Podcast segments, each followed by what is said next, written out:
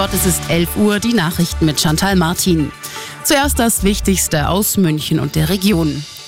Der große Bauernprotest mit tausenden Traktoren bei uns am Odeonsplatz ist nicht lange her und noch immer sind viele Bauern sauer. Nicht nur in Deutschland. Deshalb treffen sich heute die Agrarministerinnen und Minister der EU-Staaten in Brüssel. Arabella München-Korrespondentin Sarah Geiser-D. In etlichen EU-Staaten gehen die Landwirte zurzeit auf die Straße. Sie protestieren gegen EU-Handelsabkommen, Bürokratie und Umweltauflagen. Das setzt auch die Politik hier in Brüssel immer mehr unter Druck. Die EU-Kommission hat schon Forderungen der Landwirte nachgegeben und Lockerungen auf den Weg gebracht. Unter anderem sollen die nationalen Behörden die Landwirtschaftsbetriebe viel weniger kontrollieren und bestimmte Standards sollen vereinfacht werden.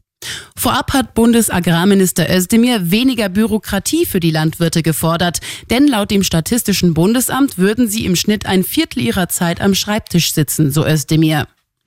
In der Pflege, im IT-Bereich oder im Handwerk. Viele Branchen in Deutschland suchen händeringend nach Fachkräften. Damit sich die Lage verbessert, findet heute ein Fachkräftekongress statt. Mit dabei auch Bundesarbeitsminister Heil. Dazu sind auch noch Vertreter aus Wirtschaft, Verbänden und Gesellschaft dabei.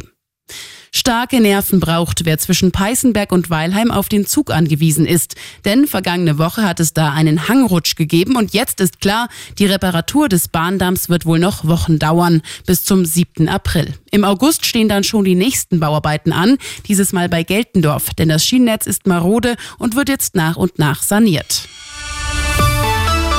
Und das ist sonst noch los in München und der Region. Ein Eventsommer der Superlative steht uns bevor, mit zahlreichen Sportveranstaltungen und Konzerten von der Fußball-EM bis zu Auftritten von ACDC oder Coldplay.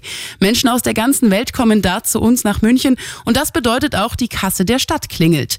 In diesen Minuten präsentiert Wirtschaftsreferent Clemens Baumgärtner, was der Highlight-Sommer für uns bedeutet. Unsere Arabella München Reporter sind vor Ort. Und ihr schnelles Eingreifen hat Schlimmeres verhindert. Unbekannte Helfer haben auf der A8 bei Olching einen jungen Mann aus einem brennenden Auto gezogen. Sie hatten beobachtet, wie der Starnberger in der Nacht auf Samstag in ein Streufahrzeug gekracht war. Der Mann wurde schwer verletzt ins Krankenhaus gebracht.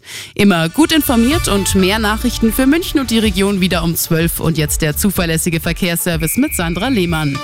Dankeschön, Shanti.